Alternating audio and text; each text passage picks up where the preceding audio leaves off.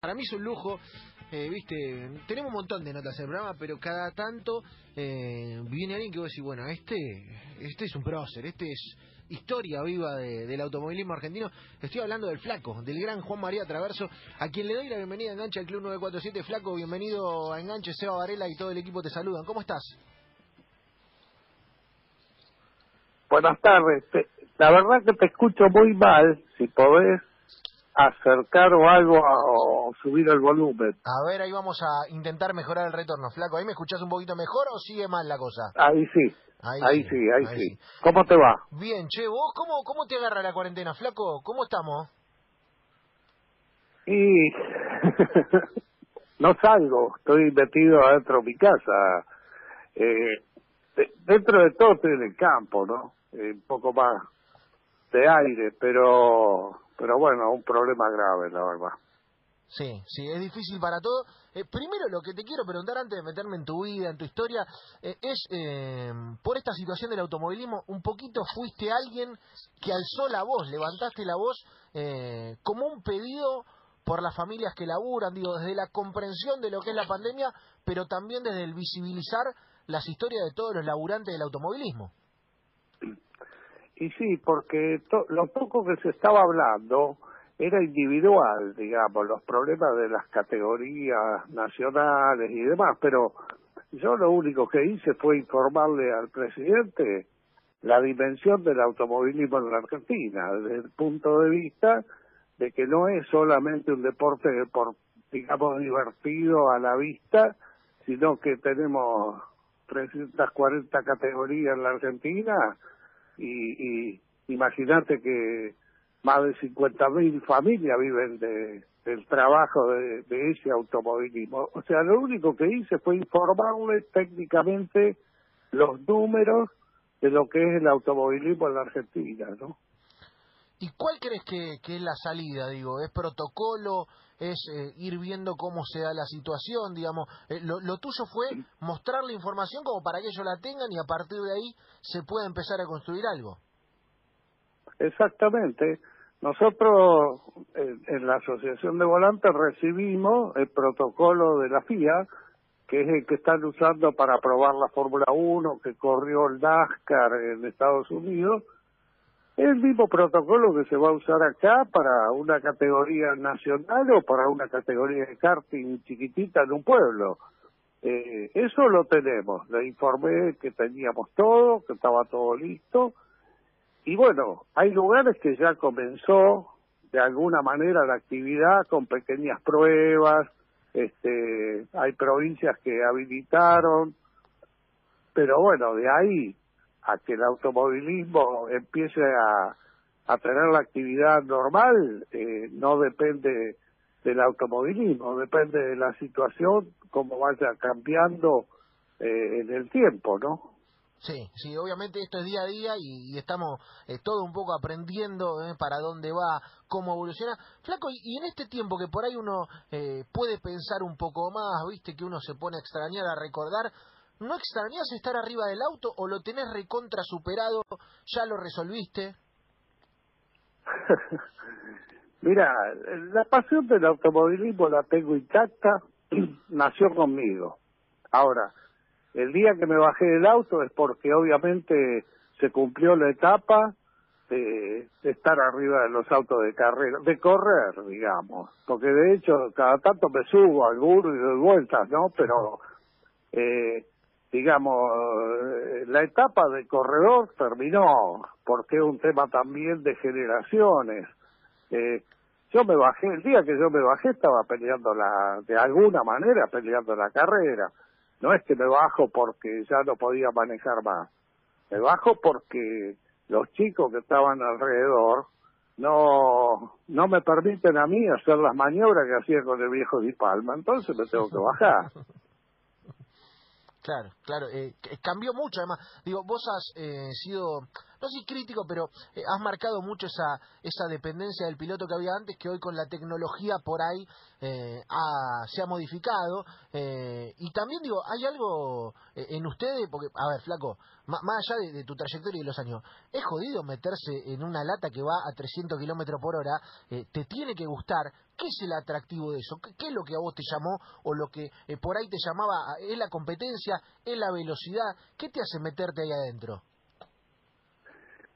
Mira, a mí no me contagió nadie esto, yo nací con esto, con lo cual, eh, eh, digamos, eh, vivió conmigo toda la vida, ¿no? El automovilismo de que yo vengo era un automovilismo que obviamente tenías que saber manejar, pero tenía una parte de coraje, una parte de riesgo.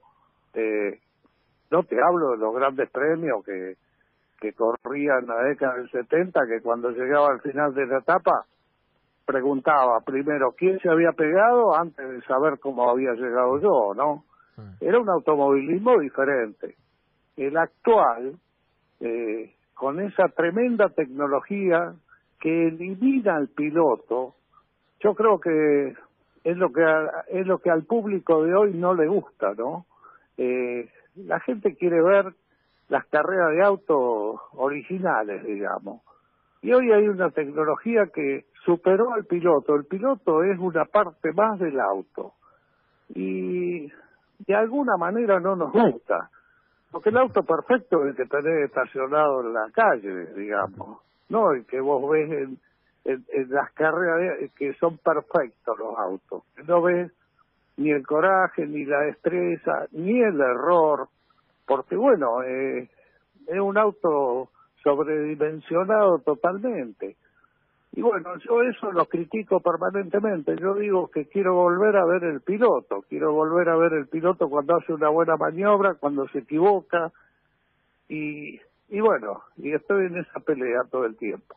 Claro, eh, es verdad, la, tecnología, uno cuando mira, por ejemplo, la Fórmula 1, claro, ahí hay una injerencia tan grande, flaco, eh, que es difícil de mencionar a los pilotos. Digo, eh, vos como, como tipo de trayectoria y, habiendo estado ahí arriba, te das cuenta quiénes son los buenos, pero es difícil, de acuerdo a lo que tiene ver con el poderío económico y todo lo que rodea, casi que el piloto es el último que lleva para, para arrancar la historia.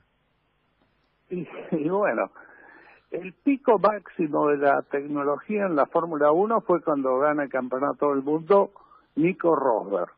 En ese, ese año, la tecnología que tenía la Fórmula 1 era increíble, ¿no?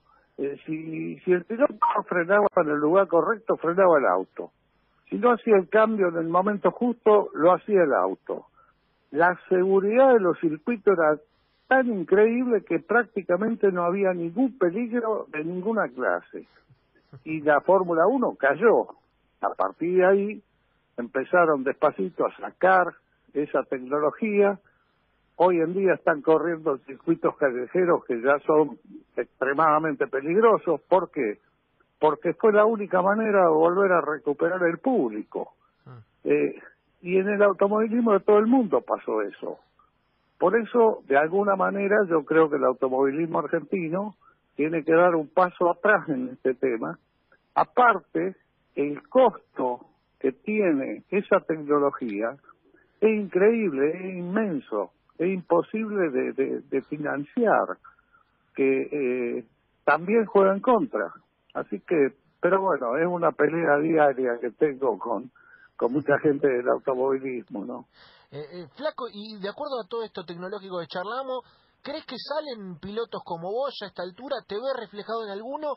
Hoy se trata de otra cosa, hoy es distinto, no hay, eh, no está esa sabía, viste ese, porque al final son décimas y, y en esa décima hay una cuestión casi de, de arrojarse en algunos momentos, eh, casi sin contemplación en tu época y hoy no se ve tanto. ¿Te ves reflejado o crees que cambió demasiado para los pilotos? Mira, eh, cambió mucho, ¿no? Yo, yo detecto por pequeñas cosas cuáles son los pilotos como, digamos, que nacieron corredores como me pasó a mí, como le pasó al viejo Di Palme y a tantos otros. Eh, yo te puedo nombrar este, a Matías Rossi, a Canapino, a Russo, los viejos de Jalo, Ortel y el Pato Silva, todo eso ya Después el resto, no sé si son pilotos fabricados, si realmente los apasiona el automovilismo o tienen la habilidad de manejar todo esto que estamos hablando. Ahí es, es donde está el tema, que si se vuelve el automovilismo original de la base que estamos hablando, a lo mejor la mitad se tiene que ir. Este, y vendrá un reemplazo de pilotos zonales de otros lugares, porque, a ver, hoy en día con la tecnología que hay, se fabrica un piloto y hasta puede ganar carreras. Este, y esto lo detecta el público, lo detecta la gente y los que nos gusta mirar carreras de auto. Entonces, eh, esa parte es la que no nos gusta y por eso el automovilismo está complicado, ¿no? Eh, flaco, contame eso, contame cómo se fabrica un piloto, digo, sin dar nombre, eh, si no querés no hay problema, eh, digo, ¿cómo lo fabricas? ¿Cómo lo vas haciendo? ¿Qué es llevarlo en determinados momentos a determinados equipos con determinado poderío económico? ¿Así se va construyendo un piloto?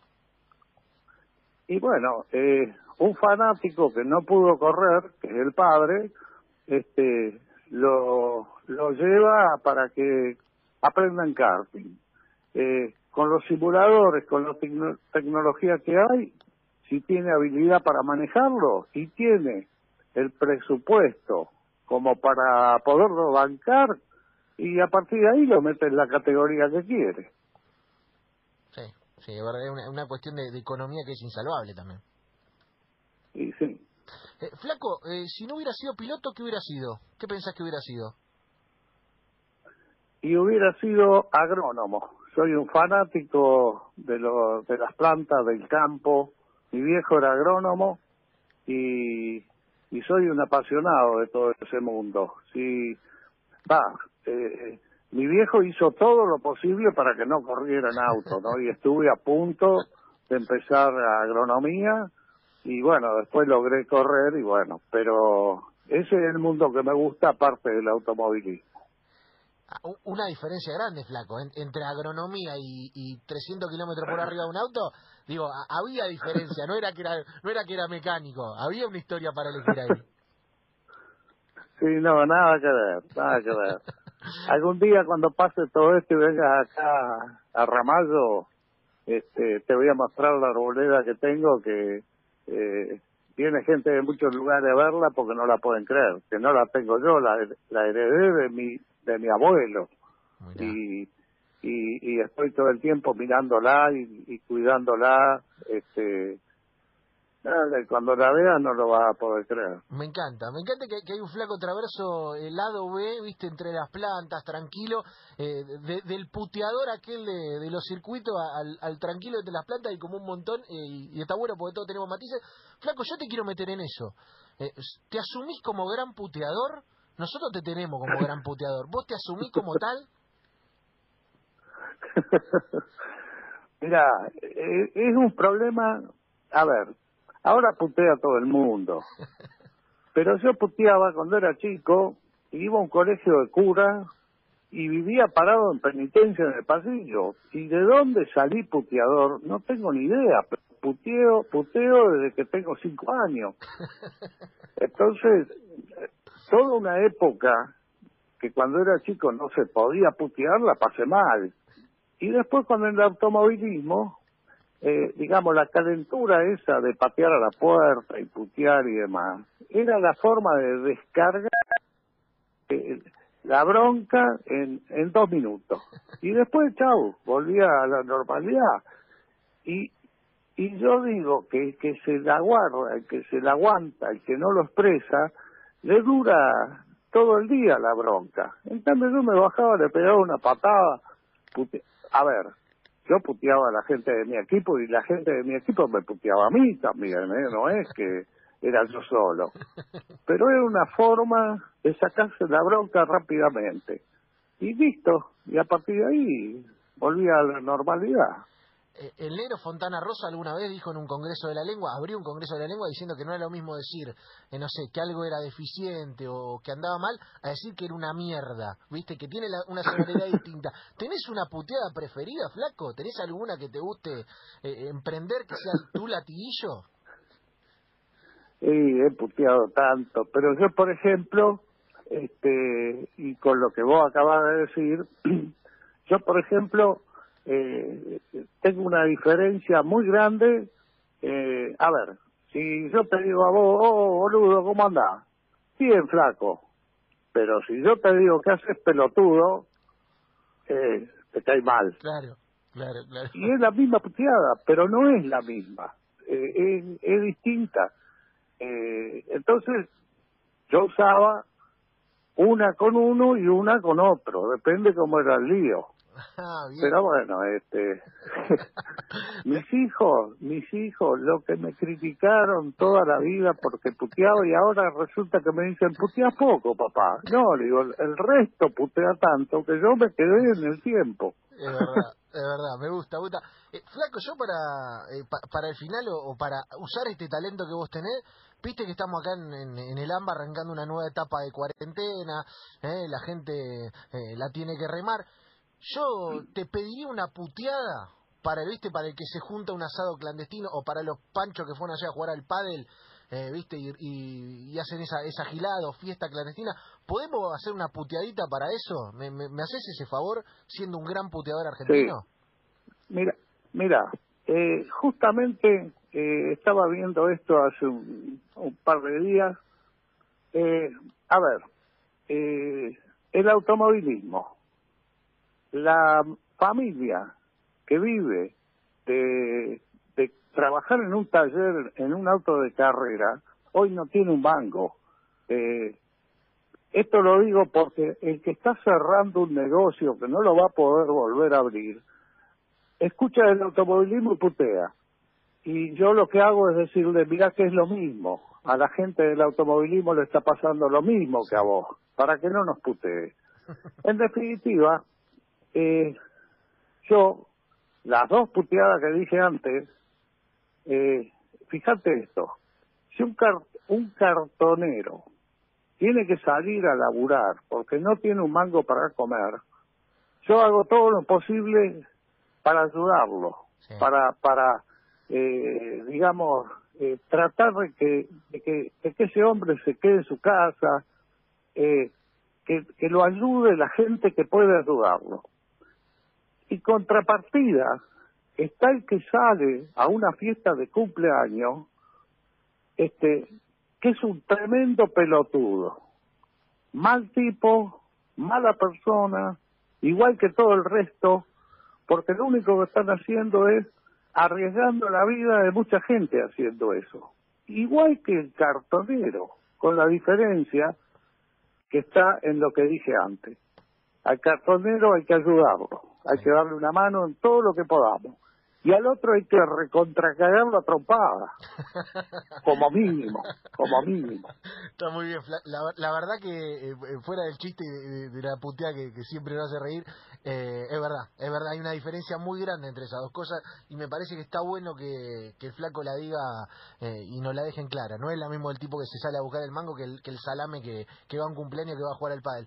Flaco, yo te quiero agradecer por, por este rato, eh, por el quedate en casa pelotudo del final, que me parece que es un, un resumen enorme y, siempre una alegría poder, poder escucharte siendo que sos una leyenda de, nuestro deporte. No, al contrario, fue un gusto hablar con vos, te mando un abrazo grande, eh, a todo el equipo también, a toda la audiencia, con todo el respeto del mundo, le mando un saludo, el que pueda, que se quede en la casa, y estoy a disposición tuya cuando quiera seguimos hablando. Te mando un abrazo muy grande. Y, y me faltó para el final, el que puede se quede acá en la casa y no sea pelotudo, ¿no? es tal cual. Abrazo grande, flaco. Un abrazo, chao. Señores, Juan María Traverso, es una institución de, del deporte argentino, un